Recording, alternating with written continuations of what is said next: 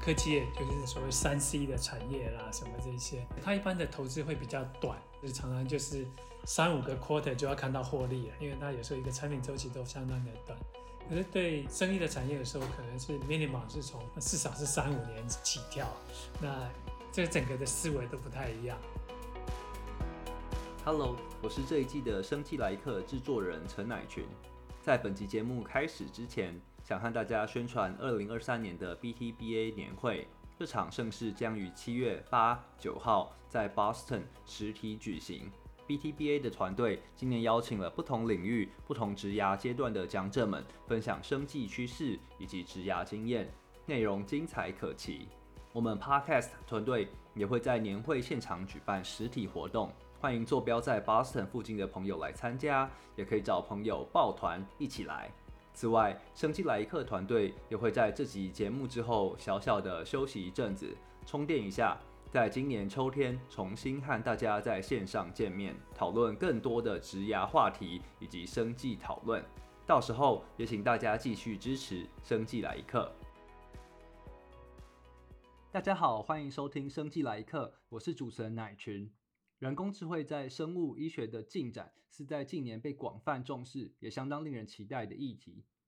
生技来客在先前的节目也访问了许多人工智慧的生医应用，像是基因体学、医疗资讯系统、肿瘤圈选、药物开发等等题目。今天我们很荣幸邀请到新创公司 AIXMed 依成智慧的共同创办人兼 CEO 程胜雄先生 Samuel Chen。Samuel 的职涯由科技业出发。不到四十岁就担任趋势科技的副总，后续也在多间台湾科技大厂，如人保电脑等等担任高阶主管，也开始踏入人工智慧领域进行研发工作。Samuel 在近年则转战生医领域，共同创办 AIXMed 依程智慧，利用人工智慧技术解决重要的医学问题。今天很期待可以和 Samuel 聊聊人工智慧的进展，我自己也很好奇 Samuel 在丰富经验中累积的人生智慧。我们欢迎 Samuel。好，谢谢谢谢谢谢主持人邀请。那呃，就像刚刚讲，我是从科技业进到这个生意的产业。那公司这四五年来，其实也有不少在生意界的一些前辈的帮忙，所以我今天很高兴有这个机会可以分享。谢谢 Samuel 来我们节目。那今天其实很想听听，就是 Samuel 在这个。丰富的科技业的经验之后，转战生技业新创的一些心路历程，然后也想聊聊说，就是 Samuel 怎么从零开始创建这间公司，还有一些你的想法和规划等等。那在进入新创的主题之前，可不可以先请 Samuel 帮我们介绍一下，就是您自己的经验，就是包含之前在科技业的发展等等。好，谢谢。那我其实一直呃从小以来。我其实算是蛮早的，我从高中就接触电脑。那 Computer Science 一直是我的第一志愿，所以我是以第一志愿进到大学，然后毕业以后一直在 Computer Science 的领域。那在工作之后呢，也一直是在 Computer Science，在 Software。其实我大概也没有料到一天我会掉到这个领域，因为在高中的时候，其实呃。有一个经验在，在呃以前在建中的时候，他们在这个生物的时候有一个实验，要去青蛙那个要从这个脊椎把它吃下去。那我记得我当时跟我的这个 partner 两个人在做的时候，我就是扎不下去，我就交给我的同学说，就交给你了，你们要念丙组的就交给你们来做。那所以我一直是在呃 software 这边，那也是误打误撞进到这个领域。那所以很多人都问我说，为什么会想要进这个领域？那其实是真的是误打误撞，因为我在人保的最后的几年，那因为我主要负责在矽谷这边跟科技厂商还有一些公司的 collaboration，像跟 Google、Microsoft、Intel、Qualcomm 这些呃美国这边的公司。那大概在二零一五、二零一六年的时候，公司开始对这个。当时所谓的 IoT，呃，开始感到兴趣。那希望我在这边跟一些新创公司接触，了解一下这 IoT 各式各样的一些 background，还有一些可能的机会。那在接触的同时，我大概花了半年的时间之后，我大概就回去跟呃仁宝当时的呃总经理陈瑞聪跟他讲说：“哎，这个老板，我们看的方向可能不太对 IoT 的 value 可能不在这个 hardware、sensor 这些东西，而是怎么去 create 一个 digital 的 service。那所以我就提出了这个想法，我们怎么去做所谓的呃 data mining 或者怎么样 digital 来 create service。那因为是我提的，所以就是被要求去成立一个呃这样的一个呃 lab。所以我大概二零一六年的时候就在人保成立了这个人工智慧的实验室。那之后我们就开始做了各式各样的尝试。那刚好我们大概呃半年之后呢，我们大概有一些成果，开始找应用的时候，那刚好我问了一下我的几个同学，看看这个人工智慧到底应用场域应该在哪里。那我的两位大学的同班同学就刚好都做过台湾人工智慧学会的会长，啊，不约而同的两位都告诉我去看 AI in Medicine，所以因为这样的关系，我就开始来做。那一开始因为在呃人保本身并没有在医疗产业有一些过去的一些 track record，所以跟医院的合作并不是那么顺利。那所以后来我们同学就建议我们去看一下一些。challenge 一些 competition，因为人家把资料整理好，那你可以就去试一下，练一下兵。所以我们从二零一八年参加这个 Kaggle 的 competition，一月的时候，那那个时候大概有那一年大概四千队参加，那大概一两万人的比赛。那那个比赛我带了两个工程师，就是业余的参赛，我们成果其实相当不错。我们大概应该是台湾参赛团队里面排名最高，最后拿到银牌。那因为这样的关系之后，就跟台湾，比如说核心医院，还有中医院基因体中心，他们开始有一些，呃，刚好要在细胞影像的一些需求，就来一些谈，看看有没有合作的一些可能。那因为我们那一年在一八年做的题目，刚好就是这个 Brian Institute 提供的这个细胞影像的的一些分析的一个 challenge，啊，从因为这样的关系开始看到细胞的影像。呃，之后会离开人保，是因为在跟几位在生意界的前辈，像张宏仁那个张董在谈之后，他说服了我，应该是要呃，在不要在电子业里面做这些生意，因为电子业它的这个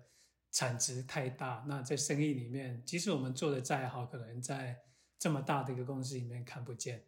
啊、所以张宏仁的时候就说服了我，应该要出来在。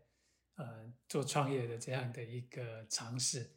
那当时我跟张伦的一个请求就是说，哎，那你是不是可以帮我介绍在呃，不管是在医学或者生意里面比较熟的一些人来当我的 co-founder，不然的话我可能不是很有信心，因为我从头到尾的 background 都是在 software 跟 high tech。那所以张老师帮我介绍我现在的这个 co-founder 刘天伦医师。那我们大概在。谈了差不多呃，差不多六个月之后，我们大概就对题目比较有一些 idea，那就是这个大概差不多那个时候跨出这一步，开始做了这一个创业，然后也在差不多两个礼拜的时间募到我们第一笔的这个呃 seed 的 round money。我们当时认为说，我们只要有一百万美金，我们就可可以开工。那 所以那个时候，我们大概两个礼拜就拿了大概一点四个 million。就从几个呃科技业几个对我比较熟的一些呃，就是算是科技的一些大佬们还是蛮支持的，所以在很快我们大概只花了两个礼拜就募到了呃最早的这个一点多 million 的资金，就开始就成立了公司，大概是这样的一个经历。你们那个时候在人保的技术是现在 AIXMed 相关的技术吗？还是其实就是你在那个时候接触了？AI 的开发之后，就比较了解这个题目之后，后来选择新的应用就重新做，还是这边是怎么样的一个过程？呃，我们基本上呃，当时是 Kaggle 的比赛，那 Kaggle 的比赛它的 format 就是三个月，所以三个月里面，很多时候你的一些做法或者一些可能的一些呃采用的方法，都是要争取时间。那不一定是最有效或是最快的方法，就是或者说最呃成果会比较好的一些方法，或是比较严谨的方法。那在呃成立公司之后，其实我们基本上是整个在重写了，因为三个月比赛的东西基本上比较像是一个 呃违章建筑，就是在最快的时间内把一个东西可以做出一定的成果。那并不是打算这个东西可以就是变成产品或长久使用。那其实当时也没有想到说后来会就是在这个题目上出来做创业。那只是说当时在累积的一些呃经验跟知识，对我们后来再重新再看细胞影像的时候是有很大的帮助。哦，了解。那这边其实我还蛮好奇的，因为 Samuel 您在创业之前，就是像我们刚刚介绍说到的，你已经在在人保电脑担任很高的高阶的主管。那我想从一个大公司的副总要出来创业，就是其实这个生活的稳定啊等等的，其实就是都是蛮不一样的。所以你那时候的动机是什么？刚刚讲到就是说。诶，像是张宏仁，张宏仁教授也是我们之前的生机来客的讲者。那他他有就是试着说服您说啊，我们这个创业会做的比较好。但是我想，除了这个之外，你还有一些内在或是外在等等的动机，让你来挑战这个就是很艰难的创立一间新公司的任务吗？呃，就当时 AI 当然是一个很热门的题目。那呃，或许有时候这样讲有点那个。呃，offend 到一些其他的 AI 的公司，那我是觉得说，我自己的想法是说，我不会想要把 AI 用在像这种广告投放啦这些，我觉得这对我们呃人的贡献可能还是有限。所以张浩伦当时跟我讲说，这个有你们这种在 software 已经做出一些成绩的人，愿意跨到这个领域做跨领域的整合，他是非常鼓励。所以他是希望我来做这个尝试，所以也很积极的帮我找到我现在的这一个呃 co-founder 来做这个公司。那当然我跟很多人经验不完全一样，就是呃在在戏谷这边其实有蛮多就是创业可以看到几个年纪层大概都有，不过有时候呃我算是比较。有点不一样，跟很多人不一样，是我大概在很年轻，我大概三十五岁的时候就已经做到去世上市公司的副总，然后带了大概五六百个软体工程师。那所以在后面大概二三十年后再创业的时候，基本上呃，financially 我比较没有 concern，反而是想说我在戏谷做了这么久，那整个职场里面比较欠缺的就是整个从呃，从无到有成立一个公司，把这个公司把自己的想法一路做完，这是我在职场上完全呃没有的一个经验。过去有做过 startup，不过是在公司已经有一定的规模以后才 join，跟自己的 idea 一路做下去，还是有一些差别。那同时有时候我们在大公司看，有时候呃会有时候我们开玩笑说啊，这个老板做了一个什么样的决定好像有点 stupid 的决定，嗯，可是当你自己创业的时候，说你其实没有理由的，所以你就自己就是老板，那你做什么事情你就是自己负责，也没有执行不好的话，也没有什么可以抱怨的，就是你自己的决定。那这是对我来讲就是一个呃，也算是一个过去没有的一个挑战。嗯，对对对，我觉得应该是相当有趣的一段过程，但是我觉得应该也会很有成就感。像 Samuel 您说的，就是有一个 idea，然后有一个你觉得可能是有点像是你的信念或是你的使命感，因为你觉得说这个 AI 可以用在对健康有贡献的题目上，那那之后就就开始来从无到有，共同创立这间 AIXMed 公司。那我想就是。是很大的挑战，但是我觉得我才会会蛮有趣的吧，就是就是在做一个对自己的挑战，然后也是很很有意义的一件事情。是从呃草创开始的话，其实比如一开始只有我跟刘医师两位，那我们其实花了很多时间来包含选题，还有一些公司成立，呃很多事情都是从来没做过的，比如说是从公司的登记，然后那个当时我们看公司打算开始做的时候，发现。呃，第一件事最难的事情，其实是比如说公司要叫什么名字，这个那个，这光是这个就讨论了一阵子。那那公司确认以后，我们比如登记公司，登记公司，那就发现说，哎，这个好的名字，好的网络的 domain 好像都被人家选完了。你想得到，大概别人也想得到。那对我们对呃 engineer 出身来讲的话，反而说，哎，这个东西还在 还有些挑战，不是我们一开始想的那么容易。那不过后来还是就是大家的一些讨论，慢慢慢慢，我们很多过去没做过的事也慢慢慢慢就是成型。那也得到不少这些前辈的一些协助，然后慢慢慢慢把公司开始就是有呃开始的 idea 变成是一个正式的公司，然后一步一步往前走。那像 AI X Mad 就是 AI 和 Med 嘛，所以说其实也是就是很。直接明白的说了，我们在做 AI and medicine 这样子的的整合的合作，那也是很清楚看得出来你们的方向跟你们的就是使用的技术。对，所以我们当时就是我是从这个 software 跟 AI 这边，那刘医师是在 medicine，那这个 X 就是相乘、相辅相成、crossover 这些的意思。嗯、那所以大概是这样。那比较有趣的是，要选中文名字的时候，因为那时候我们。公司美国已经登记了，然后在台湾成立分公司，啊，要求我们一定要用中文。那中文我们就就有点辛苦了，就是怎么取都不太对，就是因为智慧后面跟依晨，如果你要用意思翻的话，翻不出什么好的名字。不过我们就有一个 engineer 建议说，那这样好了，这个就把它叫一乘智慧。就是他说乘法那个有交换率，前后对调结果一样，所以那个呃就取了一个这样的名字，那念起来也还蛮顺的，就是后来就用这样的名字去登记。而且我觉得“乘”有一种乘风破浪的感觉，我自己觉得还蛮好听的，就是我还蛮喜欢这个名字，就是它的直译也很好听，然后直译就是符合你的意思，完全符合。那那还有有又有一些这种感觉上就是向前的感觉，我自己很喜欢。我呃，我有念那个呃呃佛经来讲的话，在讲那个也刚好就是有一个他们讲三圣一圣一圣，如果你把成念成是圣的话，就是大圣的圣的话，也是当时也有这个的一些意义在里面啊，是一个很好的字。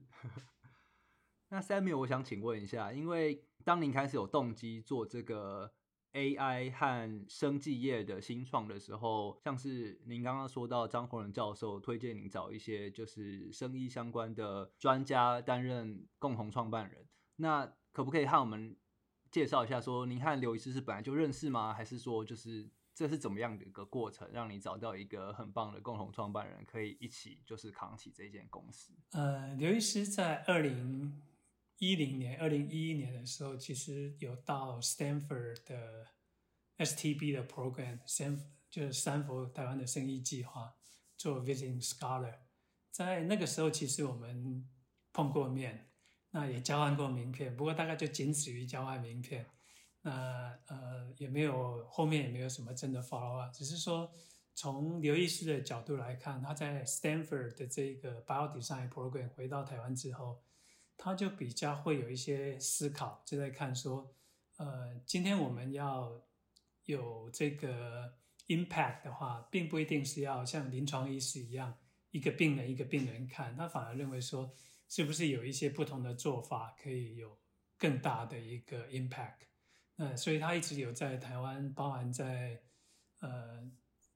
北医，还有呃。交大这边都有一些生意新创的一些课程，他都有去参与，那也参与一些台湾新创的一些公司的一些事情，所以他一直有这样的一个念头。那所以是呃，当时是张仁跟杨启航教授帮我们两个 connect 起来之后，我们发现，其实我们以前见过。那后来就谈，那他是在呃这些我谈的医生之中的话。呃，第一个就直接跟我讲说，好，那个我就辞掉医生 full time 跟你做这个我的新创，因为我其实在这公司要成立的时候，也有不少个台湾的医师，呃，认为说阿米有兴趣，不过大部分就是比较像是说，呃，他们愿意帮忙，那怎么来把这件事做成？那在我来讲的话，因为我需要的并不是一个只是帮忙的角色，而是说。有一个这样的 passion 跟这个 commitment，跟我一起来做这件事情，所以刘医师当时也是第一个，就是说我可以辞掉医师来跟你 full time 做这样的事，所以我也觉得蛮佩服他的这个决心。嗯，真的，我觉得要从大公司的高阶主管，或是从一个就是一个资深医师出来做新创，其实面对的这个不确定性都高蛮多的吧？我想，所以所以真的是需要不小的决心。刚刚 Samuel 你说到，你和刘医师讨论了六个月左右才开始决定接下来的方向，所以现在的方向是这个比较细胞学方面的。所以说当初其实也还没有决定说要做细胞学，是这样吗？一开始我们其实看的题目，呃，基本上是把这个细胞影像的分析做了一些应用。那所以我们一开始看的一些各式各样的题目都有，哦包含有时候是在做这个。呃，像当时跟中研院呃张英之教授在做这个呃 circulating tumor cell，就是 CTC，那用我们的技术来帮他在这个 CTC 里面找到这个所谓的 tumor cell。那当然，这个我觉得在 computation 的应用在这个领域是呃相当 powerful，因为基本上特别是在一个大量的细胞的 candidate 里面要去把这些东西找出来。呃，人眼其实很难说，大概甚至几百个里面要去找，你就已经很不耐烦了。更何况有时候你是要从几万个、几十万个 candidate 里面去找这些细胞的时候，其实很容易就犯错或是漏掉。所以我们其实看了不少题目，包含从呃干细胞的养殖，或者在这个呃 enrich 之后的这些 CTC 的 sample 里面帮他 identify 这些呃 CTC，或者是在一些药物开发上面的这种看这个细胞的 response 啊、呃，或者做这个新药开发，要去 predict 哪一些这个 CHO cell 可能是 potentially 它是比较 stable 或 productive。其实新创难免会经历到前面一段，就是说你不知道你要做什么样的题目，那这个网撒出去，一般你必须要比你想的东西稍微广一点，你才有比较有机会，就是说。看到几个稍微 tweak 一下不一样的应用，所以核心的技术是在我们有一个 model，可以从细胞的影像上面去做不同细胞的分类，了解看出不同的细胞，那也可以看出这个细胞一些 morphology 的 feature。那这个 feature 来看的话，就是说我们后面的应用其实是把这些东西的一些排列组合，就是说不同的疾病它需要看的这个细胞的这整个的影像。需要的 feature、morphology feature 或者是不太一样，可是核心的东西还是接近的。还是了解。那其实我们刚刚讲到说，您和刘医师开始决定共同创办 AIXMed 的过程。那但是创立一间新创公司也不只是两个共同创办人就可以就是完成所有的任务。所以其实我想，在一个就一个创办人来说，您的您的 board 的董事会的成员也是非常非常重要的一个元素吧。那其实我还蛮好奇，就是您开始创立这间公司的时候，您的董事会成员是是怎么找的？然后你是有什么样的方法来寻找说和您的方向比较符合的智慧的成员？我们大概呃有两个 board，呃，一个是在所谓的 science advisory 这一块，这是一个就是一个 advisory 的 board。那有另外一个是在我们在募资之后，就是 represent 投资人这个的一个呃董事会，所以两个不一样。那一开始在成立的时候，我们呃 focus 是在找所谓的 advisory 的 board，因为我们对很多的领域并不是那么熟，比如说在细胞的一些应用，比如说在一开始我们呃也 invite 像呃张仁教授进来做我们这个。呃，science advisory，那他也有产官学的经验，也就是他有投资界的经验，有这个学校教授的经验，也有业界的经验，所以当他来给就问他的一些意见，那我们也找了像在产业界，像那个蔡玉根博士是 Thermo Fisher 以前的一个 president，那他也帮我们很多忙，在看这个 IVD 的 device 上面。大概该注意的是什么？那市场大概的一个布局现在大概是怎么样？那比如我们跟呃 Judy Chow 就谈说这个怎么样把这个呃我们的应用呃这个技术导到这个药物开发的应用，那这边都有很多的一些讨论。一开始我们是呃尝试从不同的领域，所以我们找了有 oncologist，有找 pathologist，有找这个就是在医学的领域，那也有找这个 entrepreneurship 的这些 advisory。那最后像我们最后在美国东岸，呃，show Marcel，他是这个呃 Harvard Wish Institute，就是它里面专门把这个 Harvard Med School 这几个系统。呃的技术整合成系统以后带到市场上，他过去有很多这方面把这个整合的系统带到市场的经验，所以我们这边也跟他谈了不少。不过当然也不是说你去拜访他一次他就会答应，那就是双方也都有一些呃对对方的一些观察跟磨合。所以像 Sean Marcel，我们跟他大概也谈了。呃，三五个月之后，他开始觉得，哎，这个团队还不错。我们跟他的建议，他都有听，然后也每次来的时候都有进展，呃，他就也愿意来帮忙，所以后来就加入我们的 advisory。那后面的董事会基本上就是组成就会有不同的，比如有代表投资方的，有代表呃这个 funding team 的，有代表这个所谓独立董事，代表一些 independent 的这个 opinion，所以。呃，它的一些组成的这些目标都不太一样，所以我们是有一个是在 advisory，一个是在这个呃 business side，就是说代表投资方的一个呃所谓的这个 board director，就是两个不一样的一个组织。了解了解，我有点好奇，说就是 Samuel，你从科技业切入生技业的话，就是你在科技业累积的一些人脉啊、技术啊，或是有没有一些是可以转到就是您新创公司上的一些无形有形的资源，可以帮助您在这这样子的过程里面，就是做得更顺利？呃，对，因为呃我在科技业待了大概二三十年，那这边也累积了一些人脉，所以比如说像一开始的介绍。那这个也就是说，我们在呃稍微年纪大点创业的一些优势，比如说我可以去拜访北医的呃之前的校长严云严教授，我可以去拜访和信的院长，就是这些的话，我就比较容易透过这个科技业的这些 connection，然后因为已经有一定的 track record，那对方也会比较愿意接受来谈。那这点对我们来讲是帮助不小。那像我们在，呃，比如像刚刚提到这个 Harvard Wyss Institute 的这个，呃，这个 advisor，他是透过我另外在加州的另外一个 advisor，就是蔡一根博士，他是 Thermo Fisher 的以前的 president，他帮我介绍的话，就有一定的 credibility，呃，会相对的话就比较在呃一些年轻的一些。呃，创业人的话就比较相对比较辛苦一点。那我们过去在科技业累积的人脉，除了一方面在我在草创的这个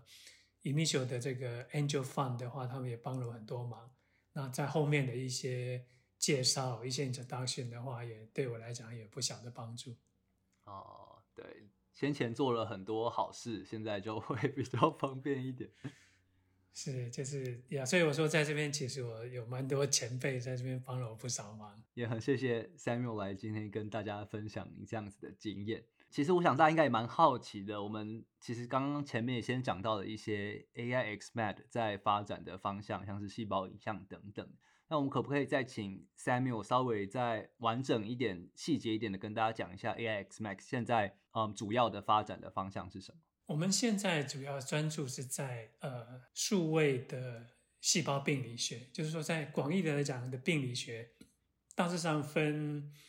呃传统的分两个领域，就是组织病理跟细胞病理。那最近还有这个把分子生物加进来，又是另外一个。那大概有这三这几个领域。那绝大部分在传统的这个病理学，大部分人看的是属于在这个组织切片，就是这个 surgical pathology。那可是对我们来讲的话，我发现说，在这个领域其实已经有比较多的 player，甚至在组织病理这边，在光是在美国就有两家已经是相当呃 well funded，已经是很 successful。比如在 Boston 有一个 Path AI，然后在呃纽约这边是 Page AI，那他们都是一样是在做把 AI 导入到病理。那两家都是呃在我没有记错都是。募资超过呃两三百个 million 的一个公司，所以他们有很大的资源。那对我们小公司又起步比较晚的情况下，一定要找到自己的呃 differentiation。所以我们其实是挑了一个相对就是没有那么多人在做的，就是这个细胞病理 cytology。那 cytology 对这个病理学来讲的话是比较。也也不是说冷门，就是说相对的市场没有像 surgical pathology 那么大，可是相对也有大概是呃三成左右的市场，所以也不是一个小的一块，只是说相对的话，那个呃组织病理更大。那我们在开始在做这个题目的时候，也发现到很多的挑战，比如说在这个数位化的过程，在细胞病理学的话，呃，基本上到今天为止都还没有 FDA 已经 approved 的这个。Whole slide image scanner，所以我们发现说，在市售的这些玻片的扫描器里面，其实它在处理细胞学都做得不好。那他们做的不好的地方，也就是我们看到的一些我们可以去 create 这个呃 value 的一些点。那所以我们后来就比较专注在这个呃细胞病理，而不是在做这个组织学这一块。那早期当然我们也看过。大家会去想象的这个医疗影像的，像 radiology 啦什么这些，我们其实也都看过。可是相对的话，我们就是希望找一个是我们可以有 differentiation，然后有一些是在市场上里面，所以也跟很多所谓的呃病理医师在谈，就是说呃组织病理、细胞病理或各式各样的东西，到底为什么我们？选这个细胞学会是比较好，因为其实，在除了数位化困难以外，就是在一般他的在看这个玻片的时候，它的需要的 effort 相当的大，因为他要在一个玻片里面把单一的细胞都找到，然后去看这个每一个细胞的个别的一些方向是不太一样的。那所以我们当时觉得说，那这里的话，我们比较有机会去可以做出一些。呃，不一样的一些 differentiation。那我们也做了一些 study，发现，在做这个领域的，大概都是从一些学校或者是一些呃医院的 lab 出的一些 paper，没有太多在这个产业已经有呃显著的成果。对我们来讲，这就是一个可能的一个切入点。那所以后来我们在这个领域里面就去看，呃，有哪些领域，细胞学的领域，那最大的就是子宫颈膜片。那子宫颈膜片已经行之有大概二三十年，那所以而且另外一个潜在的隐忧就是，不能说隐忧，就是说产业的发展，呃，慢慢慢在 past me 来讲的话，现在比较美国的 focus 慢慢转到所谓的 HPV，就是他们已经发现就 HPV 的 vaccine 就用这个疫苗，还有就 HPV 的 test 来取代掉一些呃子宫颈抹片。所以，虽然它现在的市场最大，可是它未来的发展性可能会受限。所以，我们就看那那第二大的是什么？那第二大的就是这个尿液的细胞学。那尿液细胞学最主要的就是做这个膀胱癌的检测，当然也可以包含上泌尿道，比如说在输尿管跟这些肾脏这些有些的可能性。可是，不过主要膀胱癌算是最大宗。那这里面我们就做了一些分析，那发现这里面其实我们有一些呃不错的切入点。那当然这个题目当时也跟呃核心的黄院长有一些讨论，那也讲了很多的故事。那后来我们觉得这个题目应该是我们在里面可以发挥的对象，我们就开始呃做比较深入的 study，也有一些呃期刊的发表，然后去参加这些医学会的时候也得到一些更直接的 feedback，那我们就可以 confirm 这件事情。呃，我们的方向还有这个对医院来讲的话，我们有没有解决到他的问题？那 Samuel 可以帮我们介绍一下，说现在用比较传统的方法做这个膀胱癌的检测，然后跟你们想要提出的解决方案，就是用这个数位化、用人工智慧的方法来做这个膀胱癌的检测，他们前跟后大概会是什么样的的一个情形？呃，以今天来讲啊，今天的那个 standard of care，它基本上是一般来讲，你会开始做这个尿液细胞学是 trigger，就是说，当你有血尿，就是 hematuria，当你有血尿的时候，呃，医师大概就会先去做一个 urine 的 cytology 是尿液细胞学。那细胞学的时候，他就会去看，去看看。那一般他第一个想要排除的就是说最危险的，就是可能是呃膀胱癌。那一般在做这个时候，他会去用这个去决定说有没有可能膀胱癌。因为膀胱癌今天确诊的 gold standard 呢，还是用这个所谓的膀胱镜。那可是，在做膀胱镜来讲，因为膀胱镜呃。你想象都可以想象出来是非常不舒服，你会不喜欢做的，而且它的 cost 也高，所以一般在做膀胱镜之前，他一定是先用尿液细胞学来做这个检测。那检测的时候，如果他看到有认为说有看到几个有嫌疑的可能的 cancer cell 或者 high grade 的 urothelial carcinoma，那可能他就会觉得说，就可能会去 order 一个膀胱镜来做确诊。那确诊的时候，他通常还会附带做一些切片。那之后，如果确诊之后，他会去做治疗。治疗的话，一样是用呃一个电烧刀从尿道进去，去把这组织烧掉。那之后的话，就是固定的会再做一些 follow up，就是可能每一个月、三个月、六个月做这固定的检查。那以膀胱癌讲的话，膀胱癌是一个复发率相当高的疾病，大概十年内大概有七十五 percent 的复发率。那所以膀胱癌因为这样的关系，它是在所有的癌症里面，是从病人确诊癌症到过世，呃，每一个病人来 average 来讲，average per person per patient 花最多钱的癌症。因为一旦确诊之后，你就要定期的去去追踪，而且一追踪如果有复发，就要再去再治疗再追踪，呃，所以它是在所有的癌症里面是等于是呃 healthcare burden 最大的一个癌症。那所以，因为这样的关系，我觉得是我们觉得就很高的价值在上面来看，所以我们就从这个角度来看。那我们希望解决的问题就是说，好，那今天我们刚刚描述了这整个 standard care，从 urine cytology，然后再做膀胱镜，然后再做确认，之后再治疗，再 follow up，follow up 又是回到了 urine cytology 跟膀胱镜。那在这个过程中，以今天来讲，它的 urine cytology，它的 predicted 的 power 不是很好，就是说常常就是呃会开立一些模棱两可的诊断，就是说疑似，因为呃、嗯、这就是是人性了，因为一张玻片上面，如果当你有血尿、有这些发炎、各式各样的现象的时候，常常那个上面一个玻片上面的细胞有时候是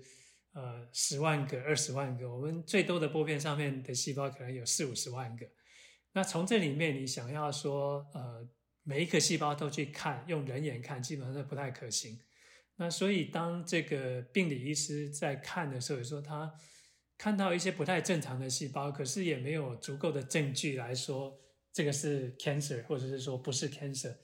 呃，多半他会写一个疑似这样的一个字眼出来。那这个一旦写了一个 suspicious 之后，一般他的这一个责任呢，就往后 shift 到这个泌尿科医师，因为他就是变成他的责任，要从膀胱镜来做这整个的确认。那膀胱镜在美国的话，呃，算是一个相当麻烦的，因为他必须要一个泌尿科医师、一个护士，然后在呃，不是一般的这种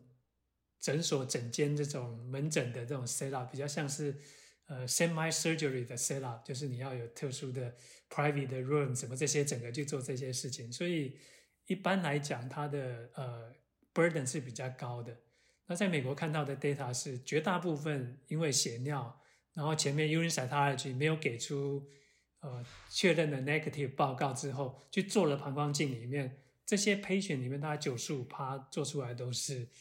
什么东西也没找到。那所以这个其实是一个很大的 healthcare burden，那也是我们觉得说在这里面我们有一些呃琢磨的一些空间。其实我还蛮好奇，做这样子的产品，尤其是做人工智慧相关的产品，你们需要很多的这个训练的资料嘛，training data。那那这边你们是怎么找的？呃，我们跟台湾的一些医院有一些合作，那当然后面有一些不错的 publication，就是从这个 study 开始。OK。那呃，某个程度来讲，很多时候大家都会认为说啊，这个呃，可能已经大家在媒体上或者很多的 PR 上面都看到，就看到这个 big data 啦，或者什么这些大的 training，呃，这个某个程度不一定是 true，因为有时候有大量的 data 的时候，呃，你这个 data 如果它不是一个 high quality 的 data，或者是你没有去 control 这些的变音的话，这个 data 你会做不出结论的，因为不代表你有 data，甚至数量大，决定有结果。嗯、那我们比较从另外一个角度来看，就是说我们怎么去呃把我们的这个 data 做比较好的呃 process，前面的 pre-process，然后分类，把一些 data 的 curation，把这 data 真的整理好，然后再去做掉。相对的话，这个 training 的效率会比较高。那我们跟这个 radiology 有一点不太一样的，就是说。Radiology 有时候它那个一个影像可能是一个病人，所以算是一个一个 sample point。可对我们来讲，我们在一个玻片上面，我们的的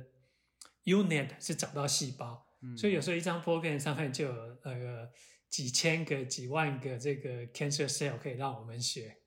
那所以并不是说看拨片的数量，而是在说你 annotation，还有在这个呃拨片的。前面这个 data preparation 的 quality 会让我们即使不是用到一定要用到呃好几千片、好几万片，我们就可以 train 出不错的结果。啊、这边所以反而是有一些在呃 training 的过程中，我们用的一些技巧，让我们可以在数量级不用到很大，就可以达到一个相当不错的一个效果。哦，了解了解。在现在的切片的检测，主要是。病理学的医师在负责吗？是，现在就是大部分这个切片，现在在有一些比较小的呃医疗机构呢，它的病理医师呢，就是以组织切片为主，可是他们有时候也要兼着看一些呃细胞学的玻片。哦，那在美国比较大的机构，有时候它是分工分得很清楚，就是有看组织的跟看细胞的。那台湾也是类似，像在。哦，我们合作的单位像北荣，他们就有一部分的病理医师是专门看组织，那有一部分是专门看细胞。那事实上是有一些分工，那他们有自己的设备，就是都两个是不太一样。了解了解。那其实我这边想聊一下，因为这个这个议题也蛮久的，就是一直有人在讨论说，诶，人工智慧会不会取代医师，或者说人工智慧和这个。专业医师的一些互动到底是怎么样？那我想你应该就是站在这个风口上，大家会问说：哎，你做的这个 AIXMed 的这个检测的产品，是不是要来抢这个病理医师的工作啊？还是还是会是怎么样？就是我还蛮好奇，说您在这边的看法是什么？呃，我想这个这件事情哈，有点在，当然包含这个，如果我们看这个人工智慧的大师，像这个。呃，Jeffrey Hinton，他也曾经在讲说，啊，radiologists 都要失业了。当然，他有点被 quote out of context，他意思并不是在讲的，他是是一个玩笑话，甚至有时候他的完整的意思说，有些东西其实是用 computational model 来做比较 make sense。嗯哼。那呃，可是，在媒体很多的推波助澜下面，现在就变成有一点，呃，有些医师认为说这件事情是跟他们是一个竞争。那我们比较不从这个角度来看。那我们当时挑这个病理，还有一个因素是，呃，美国来讲哈，因为我们主力的市场在美国，美国的病理医师在过去的十年内，就是一个 decade，大概呃，从事病理的从业人员大概减少了十七个 percent，也就是说越来越少的。因为病理这边的话，大部分他不需要接触到病人，所以在一般的一样念医学院念这些。formal training 出来，投入到病理的相对没有像去投入这些 oncologist 或者是做这些 surgeon 还是呃 cardiologist 那么 popular。那现在来讲，一个产业的问题就是说，各个生意领域的一些蓬勃发展，包含更精准的这个 radiology 的影像，更好的这个 biomarker 或是 ultrasound 各式各样的东西。都潜在去捞出一些，就是为了要早期发现 cancer 的 patient 嘛，所以你其实上找出更多更多潜在的 cancer patient，像 low dose 的那个 CT，现在台湾也很多人在做。可是接下来呢？接下来要做什么？接下来的问题是，你也不可能因为就看到一个 nodule，那你就去做切片嘛。那还有很多时候，你会发现说，现在潜在的病人越来越多，可是病理医师的从业人员其实是一直在减少。那今天来讲，癌症还是一个从眼见为凭的的医学，就是你必须要看到 evidence。那以今天来讲，就是 pathology 是 gold standard 来 confirm 这个 cancer 的 case。那从这里来讲的话，就是发现说，你有越来越多的人，而且我预计未来的五年、十年会有更多的这些，不管是从呃基因检测各式各样的东西去捞出更多潜在的 cancer 呃 to be confirmed 的 patient。那可是，在做这一件 pathology 这个 gold standard 的从业人减少的话，必须要靠这个 technology 来 fill 这个 gap。所以我们一开始从这个角度来看，那我们的思维都是说，我们怎么样让这个 pathologist 可以把他的 job 做得更好，而不是来取代。那一般我喜欢举的一个例子，就是说像呃民航机来讲，就是说这个。大家都知道，起飞降落基本上大部分是靠 software 在飞。可是那个驾驶员坐在那里的 purpose 是什么？就是当我们在 deal with 这种呃 life critical 这种的情况的时候，其实应该做的就是说，用电脑的强项来做他该做的事，那结合人的 strength。那这边有一个 study 在二零一六年做的一个 pathology 的 study，就是说二零一六年 PathAI 发表了一个 paper。呃，在二零一六年的时候，人的这个 human 的 pathologist，他的平均的 error rate 大概是三点五个 percent，就是大概平均三点五个 percent 的呃误判率。那在那个二零一六年 state of the art 最好的 software 的误判率是二点九个 percent，事实上是比这个人要好一些。可是这样并不代表说我们就全部都应该是让电脑来看。因为他们做了另外一个 study，最有趣的 study 是，好，那当你把这一个工具呢提供给收费工具提供给这病理医师的时候，它的错误率呢基本上是降到零点五 percent 以内。哇！Wow. 所以你可以看到说，这基本上的 mindset 就是说，呃，会产生的一个演变，不是说 AI 取代人，是说 AI 会变成是对这些。专业的呃病理医师来讲是一个很重要的工具，可以让它大幅的降低错误率，还有它的效率大幅的提升。所以，我们不是认为说是 human versus AI，而是 human plus AI，这是我们一般的一些看法。我觉得很有道理，因为像最近。我想不只是我吧，应该也很多观众，或是像 Samuel，可能就开始用一些像 Chat GPT 之类的服务，在自己的工作之中。像这样子的 AI based solution，当然像 Chat GPT 并不是这种影像影像相关的 AI，但是但是这样子的人工智慧的，Yeah，GPT Four 好像它的 input 可以是影像。Oh, wow. 对，其实哎，它的 音，我自己觉得它的。这个叫什么？就是震撼的程度真的是很惊人，就是因为它真的就是可以解决很多，比如说我们需要 Google 的东西，或是像像我自己做软体工程师，就是很多软体的一些简单的，甚至不简单的一些处理，其实它都可以做得很好。那我想接下来我们要想的是，我们已经没办法把这个 AI 收回去了。那接下来就是看说怎么样把我们自己的专业技能去跟 AI 做一个互补。那在它 AI 可以做得好的地方，就让 AI 发挥，那可能也是可以节省一些成本。那那我们还是有我们自己不可取代的部分，就在这个方面加强，然后利用工具来增加我们的效率。对，因为我我我的看法比较接近，就是说，在这整个产业的演进呢，呃，势必有一些。其实我们看，不只是医学啦，很多产业就是都也陆续在做这些演进，就是这个这样的一个改进是。没有办法逆转的一个趋势。那我觉得说，第一波会被淘汰的是拒绝改变的这些人，因为事实上，就像你现在已经有更好的工具，那你还是坚持说那个一定要用我人来做这些事情。那有过去有太多的例子，比如说像那个，这是另外一个例子，像以前有一个做过一个调查，这个两百多年来。有一个产业里面，这个前面最 popular 的这个这个一两百个工作呢，有一个产业不见了，有其中的一个叫做电梯操作员。那电梯操作员他是这样，在刚开始在九零一九呃零零年那个年代啊，那个电梯开始刚出来的时候，其实改变了很多，就是让这些呃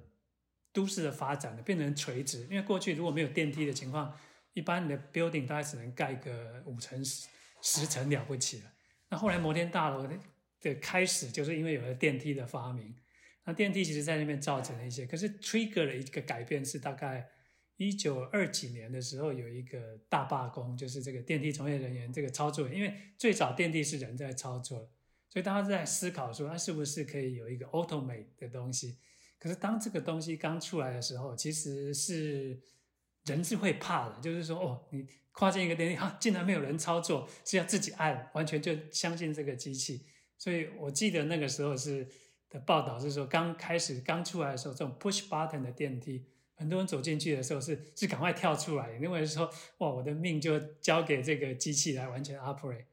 可是如果是这个演进呢，是在不知不觉中在演变。如果你今天问现在的人说，你是相信人操作的电梯，还是那个由这个 software 操作的电梯？我想现在的人大部分会认为说，应该是 那个呃 software 电梯会比较 reliable 一点。那过去呢，这种电梯操作员算是一个 high pay，就是有点像是呃开车是开什么这种，算是一个 professional，因为它是要很稳，还要要就是也有 safety 的 concern，所以以前这个操作员后来就是被完全被技术取代了。那我们现在也不会觉得说好像这个没办法接受用科技来取代掉一个人啊，因为有些事情就是用这个科技来做会更对这个。这个这个听着真的很难想象，就是至少我从来没有搭过，就是人去手动操作。对，搜狗 那个不是，那只是帮你按 button，那个还是那个。就像我自己在做软体相关的工作，我觉得有一个很大的，我自己很喜欢的一个性质，是我们设计软体，然后我们就等于是。最基本的软体就是我们可以让一台电脑，它就是不休息的一直帮我们做我们要的处理，不管是你要做简单的加减乘除或是一些逻辑，它就可以一直去做这样子重复的事情。然后它可以就是在我们休息的时候，它也可以继续运作。更好的情况就是我们可以控制很多台电脑，不止一台，因为像现在其实像是我们台湾做晶片，它的价格一直有在下降，或是它的品质一直在提升，所以说其实我们。可以控制的 scalability，我们可以扩张到更多的电脑去做我们这样子的运算。那我我想象，其实 Samuel 你早一点时候有提到，像是刘医师参加这个 AIXMed 的动机，也是他可以利用他的医学专业去，不只是在临床一个一个的看病人，而是说他用了像我们现在这个已经很成熟的自动化的软体方法，然后加上因为 AI 的关系，所以医学的知识可以去配合。原本的软体的自动化，那他可以再把你原本一些比较复杂、原本难以用嗯传统演算法去处理的问题，变成用 AI 可以去解决。那它就可以再把影响力再扩增到下一个层级。那我自己是觉得，这会是对整个病人或是整个医疗系统都是一个很棒的一件事情。Yeah，因为在另外一个例子，就是我最近看到一个例子，就是在。这个 calculator 计算机跟计算机发明的时候，就是不是 computer 是 calculator。那刚发明的时候，美国也有一些这个数学教师就去 protest，就认为说这个东西会对这个下一代的数学教育造成 disaster。可是如果事过境迁，我们今天再回过看，有发生吗？好像没有。没错，我想，我想中间还是应该是很。可以想象，AIXmed 这样子的数位病理学、细胞学等等的方法，在近年可能还是需要一一定的努力啦，让大家去习惯，然后去建立这样子的改变，总是最难的。但改变完之后，可能大家就习惯，而且大家会发现说，哎，这个对自己的工作或是对自己的生活有帮助。那这段过程就是还是需要，还是会有一些会有一些波折。不过我相信，其实我们大家会这个大趋势。定立了之后，可能接下来就是执行的细节，谁可以把它做得更完善，然后可能也要体贴一点吧，去让这个转折稍微再更顺利。是。那我们现在已经聊了很多 AIXMed 在筹组的过程，还有这个公司现在正在全力发展的方法。那其实我还蛮想和 Samuel 聊聊说，您之前是在科技业工作，那你近年踏入生技业，那你看到了什么不一样吗？就是有没有什么事情和和你原本这二十几年的工作经验是是不太不太相同的？就是有什么生技和科技业的很大的差异吗？生技跟这个，尤其台湾，因为台湾的这个科技业来讲就更明显，台湾的科技业大部分是这个呃所谓三 C 的产业啦，什么这些。那台湾过去的这么多年来，有时候是在搭配的，尤其是 PC 的产业这些来讲，或是后来一些代工、电子代工的产业，呃，它的这个产品的生命周期相当的短。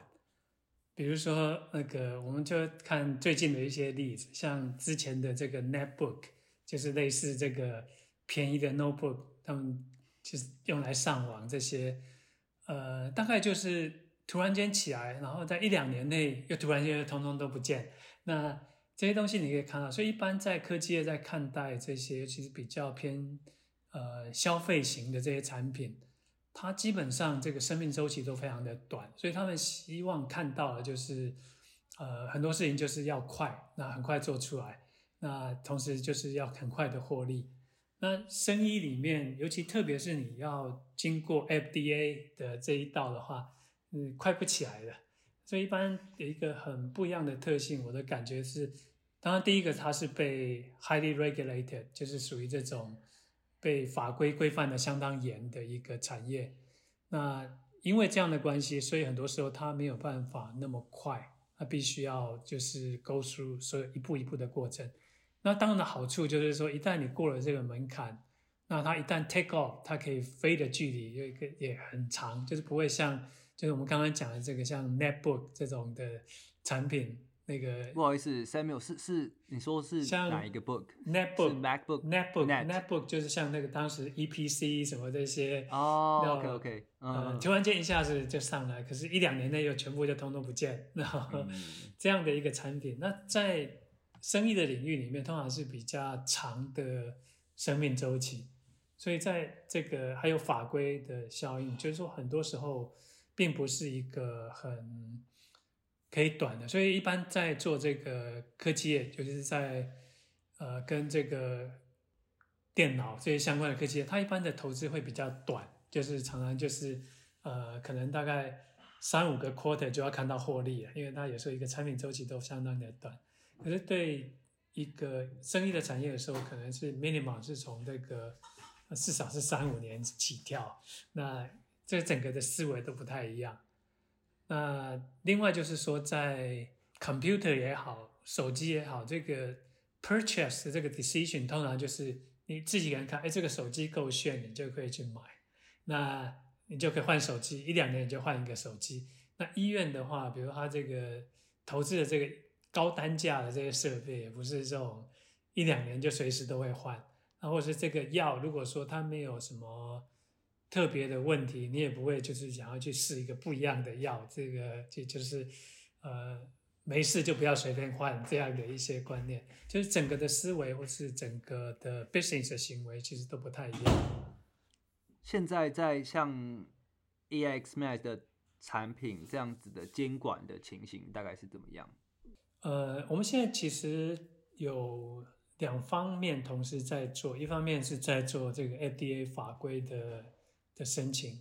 那另外一方面就是在这个呃 research use only 的 application，我们的也在做。那当然我们在 research use only 这边比较目的主要是在验证产品跟 collect 更多的 evidence。那以市场的规模来讲，当然还是走这个 FDA 的法规会是最大的一个市场所在。这样都算是医疗器材吗？是我们算是那个呃第二类的这个产品。FDA 对医疗器材的的 guideline 最近是不是有一些调整，还是它现在的情况是怎么样？对，它甚至对于这个 software and medical device 或是 AI 这边都有一些规范。那有些东西跟科技的思维不太一样，比如我们就举 AI 来讲，呃，machine learning 或 AI 来讲，它大家有一个思维会认为说这个常常就 update 嘛，你看你 software，你看哎，新的 update 你就急着要去把它更新，对不对？就会有这个。这样的一个动机，或者像 Tesla 车子，它最常在这个推销的一个卖点，就是说它的车子呢，因为主要的重点是在 software，所以它 software 一直在演进，所以它的车子就是说等于是开越久，它的那个 performance 越好，那就是做这样的 claim，对不对？那可是对医疗产品的话，呃，你不能随便改的，因为你改一个东西就有潜在的 risk。那所以以 machine learning 来讲，你会认为说，哦，我看，呃，有更新的一个 training 的一个 model，更新的东西，在科技业你会迫不及待的想要换新的。那医疗产业它的法规刚好是相反，它不希望你没事去做一些更新。所以在这边的话，这几年也有一些呃蛮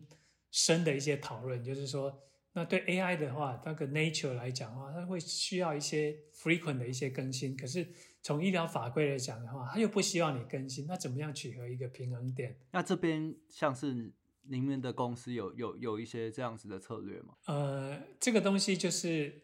呃，因为它是一个法规的一个管理，所以基本上这些东西就是必须要跟 FDA 做一些沟通。那最终是能不能取得一个平衡点，是在双方。都觉得可以接受的范围。那接下来，其实我有一个问题想问，就是关于目前的这个资金的状况。我想大家应该也是了解，说这二零二二年或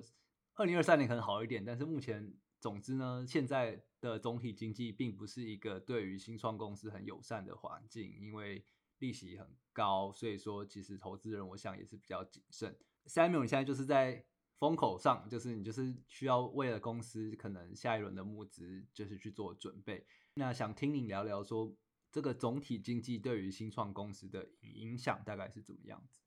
对，我最近刚好也看到了，就是今年第一季的这个 VC 的 report，就是他投资的这些东西。今年的 Q1 的话，大概是这过去这一两年来最差的，那 就是比那个。去年来讲下降了不少，那不管是这个投资的金额跟这个 case 来讲，都很显著的，就是一个呃相当不好的一个 quarter。那对我们来讲的话，呃也不意外，因为大概从去年开始也可以看到这样的感觉。那对我们来讲，印象就是就是在募资上面的话，这个时候去募资的话，呃相对时间会拉得比较长。那同时就是说。呃，公司的估值呢也很容易被被人家就是呃呃 take 一个 discount，就是说这个是比较辛苦的。那所以我们包括我们自己的确有一些影响，所以我们原先规划是差不多在去年底、明年初的时候，呃，今年初跟去年底的时候要做一轮的募资。那因为这个不不确定性，我们事实上是把这一个募资的时间推迟到今年下半年。那因为要推迟的话，所以我们大概呃上个月应该刚做完，就是一轮，就是现有投资人里面去做一轮的增资，只有跟现有的投资人去做呃说明，从里面内部做了一轮的小的一个增资，那来弥补，就是等于是补上这一个我们往后做这个募资可能的需要的一些 extra 的 cash，那同时也也是让我们一些。Hiring 还有一些呃要做的这些 study 可以如期展开，而不受这个呃募资延后影响，所以主要是为了这个目的。所以现在来讲的确是比较辛苦。那其实对我们这个阶段的公司相对影响不大。那其实影响最大是在今年这个时候要去 scale up，就是说他要去大幅成长的公司的时候，他需要大量的资金。那对这样的公司，其实，在现在这个时间点是非常不合适的。是不是很多的扩张就变得需要延后，或是你就是需要拿那个 discount？对，很多就必须要，的确是要延后。那甚至过去在呃过去几年，有些呃新创公司，他们如果是在呃 hiring 或者是在 spending 上面，如果比较没有 control 的公司的时候。呃，会突然面临到现在在募资困难，可是，呃，之前已经，比如已经团队已经长到这么大了，每个月固定的开销也都成长上来了，那这个时候的话就会面临到一些很 difficult 的 decision，所以也可以看到在戏谷这边也陆续有一些，但不一定只有生意啦，各各行各业都可以看到一些在做 layoff 或是那个 workforce reduction 这一些的呃，都可以看得到。因为毕竟在过去，大家在扩张的时候是很 aggressive 在扩张，可是现在整个的 outlook 不好的情况下，呃，很多公司会选择就是现阶段先还是保守一点。嗯、那如果对于财务状况比较健康的公司来说，现在是不是在像是在招募上就会有一些优势？对，因为相对就是说在呃招募上的话，对我们来讲，现在的确比较有机会呃接触到一些我们过去比较不容易接触到的一些可能的一些呃，不管是那个 scientist 或者 engineer 这些，相对都比较多一些。因为这些过去他们的 choice 其实蛮多的，因为呃各个公司都在找人，那那些给出的行情也是相当的好。那现在在这些公司。他在 lay off 的同时，很多都做 hiring 的 freeze。那所以对我们来讲的话，对就比较有机会接触到一些我们过去不容易看到的，所以也不完全是坏事。那另外一个就是说，在以投资的角度来讲，我也有认识一些投资人，他们的思维是认为说，现在其实是投资的时间，因为现在的话比较容易找到。好的 bargain 的 deal，因为这样来讲的话，他可能如果往后五年来看的话，现在的投资的投资报酬比可能会更好。嗯，相对于就是在股票市场来讲，Yeah Yeah 啊，了解。对，我想就算是不好的市场，还是有一些人可以在这个时候做一些，不管是投资或是像是公司做一些准备，那可能等到。就是顺风的时候，就都准备好了，就可以开始大大的发挥。那这边我想再问 Samuel，您之前的工作经验比较是在大型的公司为主，那现在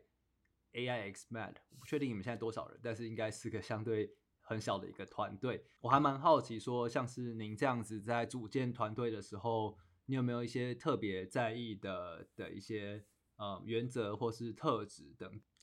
呃，我们。大部分来讲，就是比较会倾向于找可以戴好几顶帽子的人。就是说，因为小公司有一些 flexibility，比如我们现在大概还不需要说一个 dedicate 这种 marketing 的人。可是如果今天有一个他可以做一部分 business development，也可以兼一部分 marketing 的话，这种就变得比较合适。所以我们一般会比较希望找比较 flexible，然后就是。这边也可以帮一点，这边也帮一点的人，因为毕竟很多 function 来讲的话，都还不需要到就是一个 full time 的人。对现阶段的公司来讲的话，还是就是 headcount 还是要 control，spending 还是要 control。我们必须要 make sure 我们的 burn rate 不会太高，所以才有办法继续到下一个 stage。当然，一般在用人的时候，嗯。我们跟这种大公司，比如一次他可能要招募几百人，所以他们在找人的时候就很就比较辛苦，或者说一定要有一些特定的方法。对我们来讲，我们现在公司的规模可能不到二十个人，那不到二十个人，我们有时候可能只是找个两个、三个。一般我们会 prefer 就是所谓的这个 referral，就是说，呃，相对性的话，两个小时的 interview 你其实很难就是。真的可以完全了解一个人，当然有时候有有些人你是可以马上看到一些呃 red flag 一些特质，就是这个人不能 hire。可是有些人如果他 interview 技巧还不错，你实际上很难看出一个人他呃真正的这个个性或者是他做事的一些 style 啊、呃，所以一般来讲靠这个 referral 是一个我们比较喜欢的，就是至少。呃，有人认识他，跟他过去合作过经验，啊、这个比较不会有 surprise。那一般我们是 referral，一般是最早会会先去优先考虑的。了解的。然后在 AIXMed 这样子小型团队的招募和大公司有没有什么不一样？大公司来讲的话，它比较就是呃分工的很清楚，职责也很清楚。所以一般它可以很容易 define 一个 job description，然后再根据这 job description 找人。那因为它整个组织比较大，那我们比如在早期的时候，那个在找人的时候，假设我今天看到一个哎不错的 candidate，他刚好也可以做一部分其他的事的话，那我们就会根据人来 create 他的 job description。比如说像那个呃。我跟刘医师的分工就是比较属于 software 比较 technology 这边我都来 on，那其他地方就是由他来 on。那所以像这边有一些像那个呃 bio 这边的一些 science 这些那个，我们就不需要再找一个 chief medical officer，就是他就暂时 take 这个 role before 我们 grow 到一定的程度。可是，一样随着公司的成长，可能我们觉得说，哎，现在已经超过那个呃，我们这个刘医师可以负荷的呃的工作量的时候，我们可能就会再找一个，就不是完全根据这个 job description 来找人。那如果我们今天找到一个呃有刚好一个 engineer，哎，他 hardware 也懂一些，那我们就不需要再特别开一个 hardware 的的职缺来看，那就可以根据一个人来 define 他的 job description。那很多时候，我们现在因为团队不大，很多时候就是找到对的人，然后他有这个 flexibility，也有这个 capability，那我们会根据这个人来决定他的 job description。当然都是这样，比较对我们来讲是比较常发生的一些事情。那相对的话，大公司它就比较呃制式，就是他就是说 job description 那个 HR 叫这个 hiring manager 把 job description 写好。然后他还分工到，就是前面的这些 screening 是这个 HR 在做，也不是。那像我们就是根本也没有所谓 dedicate HR，所以就是我们自己在 interview，在在做 screening。那我刚刚看，哎，这个人不错，这个人搞不好进来还可以帮忙做一些什么样的事情，那我们就可能会改这个呃可能的 job description，跟原来设计的可能也不见得完全一样。我想这个弹性是小公司的一个蛮。蛮有趣的一个的一个风格，然后一来是对小工来说，适合的人真的会很重要，尤其是在很早期。那再来，我想对对于投这个工作的这个的员工来说，他其实可能也是因为他有这样子比较多方面的专长，那他可能也想要都在两边都持续去做做进步跟累积，那可能就是会变。有机会就变得蛮适合的，我想这样的弹性是是很有趣的一个的一个新创公司的特性。那其实我想再问一下 Samuel 说，嗯，因为我知道 AI X Mad 像是刘医师，应该现在主要还是在台湾，对，那可能 AIXMed 是不是也有台湾的的办公室？像像您在美国嘛，然后美国也有一些团队，那像台湾和美国的不同的团队有一些怎么样的分工？然后当初是怎么样规划这样子的分分工方法？呃，我们现在大概呃以 headcount 来讲，台湾是比较大。那美国这样，虽然这个公司是算是总部是设在美国，呃，可是，在之前因为一半也受到疫情的影响，那时候我们因为一些 study 一些东西都在台湾做，所以那时候招聘就是全部都以台湾为主。那现在解封以后，我们大概今年的重点就会开始在美国做一些 hiring。那当你有这个好几个那个 site 或 location 的时候，就会 create 一些 communication 的 overhead，所以我们必须要很清楚知道说每一个 site 它的 purpose，就是我们叫做 site positioning，这个 site 它主要是做什么？那因为我们的定位是整个市场是以美国为导向，所以我们会很 naturally 把一些做，比如说 business development。或是在将来在做 collaboration，或是在将来法规要做这个 study 验证，一定是以美国为主。那这边的人，你把它摆在台湾的话，就会很辛苦。那我们必须要这样去考量。那在台湾的 side 的话，因为我们台湾对我们来讲，有一件事情是在美国我们没办法做到的，就是说台湾的医院大概 flexibility 比较高，就是有时候我们在一些呃，一开始有好几个题目要做，或是一个题目很不确定做得出来或做不出来，一些 feasibility study 的时候，我们会选择在台湾做。第一个成本会低很多，美国光是跟医院谈一个 IRB，有时候就是要谈一阵子，也有它的 cost，然后它还有这些 personnel administration 的 cost 都要在 charge。呃，台湾医院的话，有时候他们。呃，有时候你跟他合作，你不需要付很高的钱，然后他们可以 get publication，所以对双方都有一些好处。那所以我们会把一些在早期的这个 feasibility 很多在台湾做，那做到哎这个有一些 traction，然后有 publication 之后，再来 approach 一些那个美国的 institution。那这个是我觉得是相当，呃，至少在这个领域，生意领域，我觉得是台湾一个不错的优势，因为台湾的，呃，其实医生的这个品质，就是医疗从业人员的品质相当的好，那医疗体系也完整，那所以其实台湾的医院水准上是好的，呃，在跟台湾的医院合作的时候，其实也很容易就是可以，呃，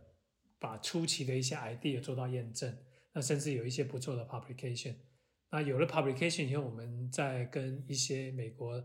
大的 institution 在谈的时候，就会 smooth 很多。因为我们过去的经验一直是这样，就是我们跟美国一些单位在谈的时候，第一个问，那你你有什么 publication 可不可以 before 我们那个呃 series 去谈，你先送一些资料给我看。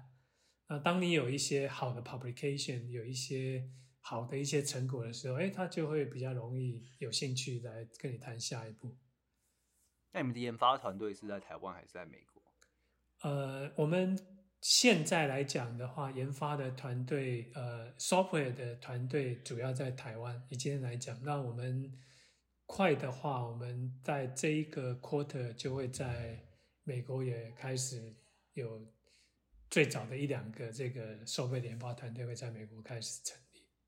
了解，所以你们把早期的这样子的。Prototype 还有早期的研发，像是临床的合作等等放在台湾，然后等累积成熟之后，因为市场还是以美国为主，所以像是一些监管或是一些嗯比较靠近市场的部门，就会就会放在美国这样子，就必须要在美国有办法去执行这样的方向，所以大概我们就很清楚，所以以这样来看的话，就是我们就不会在台湾找这个。比如说是 business development 的人，因为不 make sense。我们那个并不是说那个两边都找，也是说在你每一个 site 要做什么 activity，它的定位是什么，很清楚的话，你就知道你要去 hire 什么样的人，让他进来做什么样的事。我想管理一个这样子跨国的，而且台湾和美国时差其实蛮多的，就是 管理这样子团队，其实会有他的辛苦。然后我猜，因为大家就会比较不常见到面嘛，至少两个办公室就不会每天在飞来飞去。但是，但是其实好处就是，就是就可以利用这样子不同国家的专长和优势，去去做出更好的成果。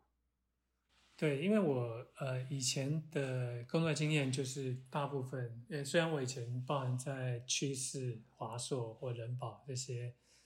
做这个呃 VP 的时候，呃我也是两边都有团队，而且在趋势的时候最多的时候是有六个 location，就是那个在美国这边，然后在那个德国，在南京、台北、菲律宾跟东京，那。呃，所以就是有点像是 around the clock 的这种 development 的 model。那所以后面呃只剩下就是呃台湾时间跟美西时间已经算是比较简单的。那那个所以那个也还好。不过你如果在 communication 上面来讲，一定有 cost 有成本，特别是 management 的人，就是你要怎么样 make sure 两边的 message 可以 get through。有时候我常常要开晚上的会，或是一大早的会。呃，这是无可避免。那可是当你把它运用得当的时候，你基本上可以 develop 一个所谓 around the clock 的的一个 mode。就我举一个例子，是我以前在趋势科技的时候，我们跟呃 Wall Street 那时候跟的美林证券一个案子。那我们从美西跟他在上班时间，比如他们快下班了，他们的下午三点。来跟我们讲他们现在这个 beta test 的情况怎么样？怎么样？怎么样？那我在加州可能只是中午而已。那谈完以后，那他们这些呃金融业的人可能大概四五点就下班都跑光了。那三点跟我们开完会就准备走了。可是当我们接手的时候，在美西只是大概中午，所以我们有大概半天的时间可以把这个问题厘清，然后做一些实验。啊等我们做到大概晚上大概比如说。六点七点的时候，已经台湾来上班了。那时候我们可以把这些初步的一些验证成果交给台湾继续去做。那台湾做完的时候，所以我们那时候很多时候是当美林证券的人隔天来上班的时候，发现啊，proposal 跟一些一些 test code 已经在他的邮箱里面了。所以他们就很 impressed，说哇，你们怎么做到的？可是这个东西就是在我讲的就是 around the clock 的一个 development，就是一直接手，就是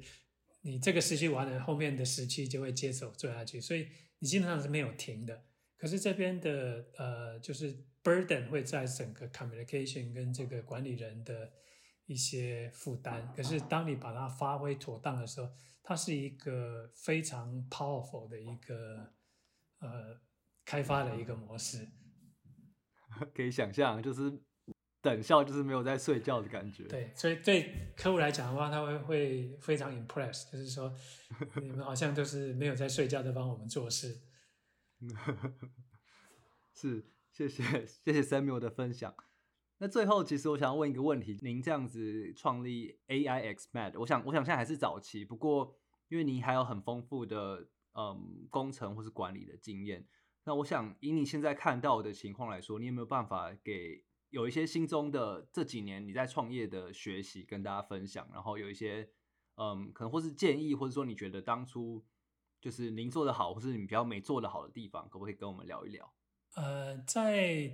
创业 always 是比较辛苦的，因为而且你的资源跟大公司比起来还是相当的有限。那在有限的资源里面，呃，你要跟这些有资源的这些大公司竞争，那你必须要不断的提醒自己说，那我们到底的优势是什么？因为我自己在大公司待，就是大公司一般的弹性比较低，很多事情就是要那个呃充分讨论过，然后大家有共识之后才往前走。那小公司的话，就是有时候是会可以很快嘛，很多时候就是什么事情都可以很快。嗯、那快的话，就是还是有一个。一定的 risk，也就是说，我们通常很多事情不会说等那个有八成九成的把握我们才去做，那可能就是我们说觉得有接近六成，甚至那个超过一半的把握，我们就先做了再说。那可是这段时间，因为你有 risk，你可能会在那个呃，必须要很清楚的观察市场上有没有什么变化，外在环境有什么变化。那你必须要反应的比这些你的可能竞争对手在大公司更快，你才有可能可以赢过他们，因为他的资源比你多。那我们的资源，比如说必须花在刀口上，而且如果这条路不通，我们要很快的转向，所以一直要就是头抬得高高的看周围发生了什么事，那去很快的做这些反应，这个是小公司要 survive 的一个很重要的一个点。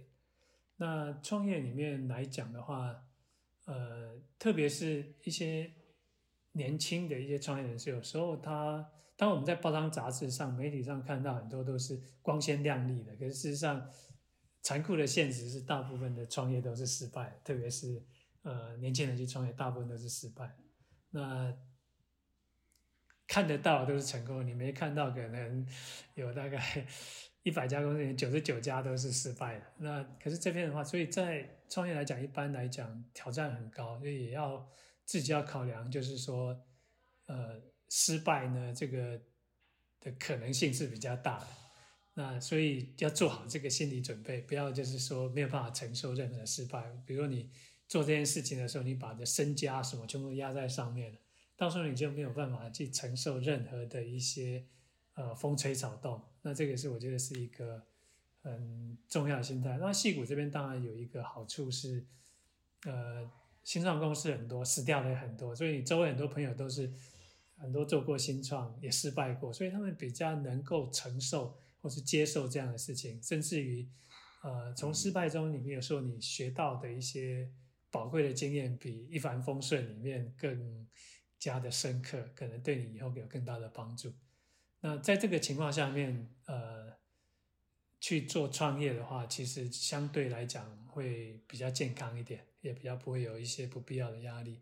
那另外一个可能性，我自己是觉得，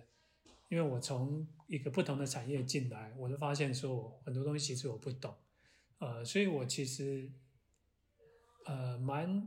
依赖就是一些走过这个路的一些。不管是 advisor 或是走过这些路的一些前辈给我的一些建议，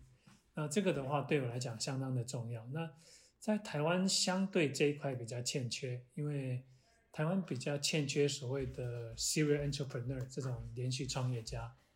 呃，大部分的公司，他成功一次以后，就是当老板、当董事长就继续就过舒服日子。可是，在这边比较多，矽谷这边比较多，就是他成功一次以后，他即使被收购上市以后，他会再回到创业市场，那继续往下再做下一个。那这些人他累积下来的经验其实是相当可贵的，而且他可以给一些呃年轻的一些创业家的一些建议。呃，我觉得是相当宝贵。那其实对年轻人来讲，最保险或者说应该是说比较呃低风险的路，是说有机会的话是在这些走过这个路的公司里面去学，然后等到你觉得说你已经都 ready 了，你再去做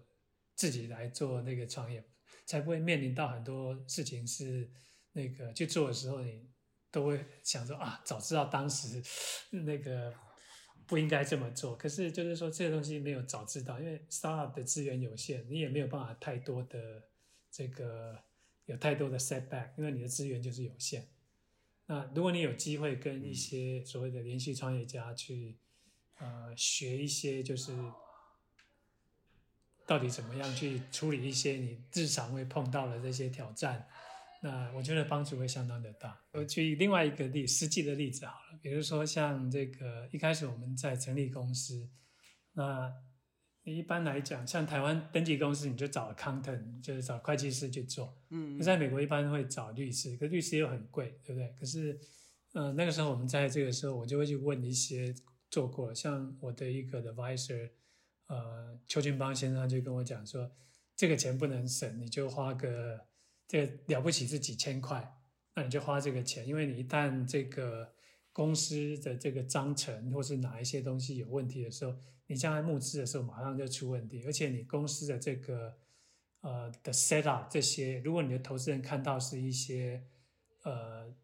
名门正派的这些 Low firm 做出来的东西，他就不用担心里面会有一些不严谨会出问题的一些地方，因为。在美国的话，legal 是一个大的 concern，你将来也会 liability。那如果他今天看的是一个，你这个会计师做的双九，对你的投资人来讲，他必须要花时间去看你的这里面公司设立的一些包含章程、各式各样的一些 set up。呃，他有时候他没那个时间，他就 skip，因为他基本上觉得说，呃，我有那么多投资的标的，我干嘛要 take 这个 risk？那这个钱，他我听到就是说，因为你公司只成立一次。那这个东西没有做，可能贵个几千块，那可是会保你后面就是不会碰到一些不必要的一些困难，那这个是值得花的钱。可是如果说你今天说要那个呃选办公室也好，你可能会觉得啊这个是每个月要付的，那你可能要可以选一个比较省的，然后 unless 有些特别的需求，嗯、就有他们走过这些路。的话，或是他也是一个很成功的一个投资人，他看过了公司别人犯过哪些错误，他会告诉你这些事情，那避免我们在同样的去做一些那个不必要的事。那像我们在募资的时候，我就有被告诫说，看起来这个中美之间的关系不会得到改善，所以你在募资的时候不要有任何中国的钱，因为这会将来会可能会 potential 的 risk。那那我们就听得进去，就不会去做一些事情。那些事情，因为有些事情是一开始你做了之后，你就没有办法回过头去把它 undo。因为如果你今天在，比如拿钱好了，我们今天拿了一个呃很怪的一个 source，中国哪边各式各样来的话，那现在我们在募资的时候，如果在中美关系持续在往不好的方向走的情况下，然后你的 majority 的 owner 又是一个。中国的投资人的话，呃，会不会有抗生？这个大家就呃可以体会就好。没错，我觉得其实就今天真的很谢谢 Samuel 来跟大家分享这些，就是您从科技业转战生技业，然后创立 AIXMed 这间就是医疗新创人工智慧公司的经验。我觉得我们真的从头到就是现在公司比较就是 establish，真的聊了蛮多。就是真的只有 founder 会走过的地方，像是您开这间公司的动机，然后您寻找共同创办人的一些过程，还有最初的团队，然后一些嗯 business development，就是商业策略的选择，还有一些扩张的一些心法等等。我觉得这个是很少人可以有机会走过的这样一段路。所以今天听到您跟大家分享这些，我自己觉得非常的有收获，然后也很期待，就是看到更多 AIXMed 未来在嗯病理细胞学或是一些其他应用相关的突破，可以符合你原本开创这间公司的宗旨，就是利用很好的技术，让我们的嗯医疗健康可以得到越来越好的发展。那今天就再次谢谢 Samuel 来担任我们生机来一课的讲者，谢谢 Samuel。谢谢谢谢，也很高兴有机会分享。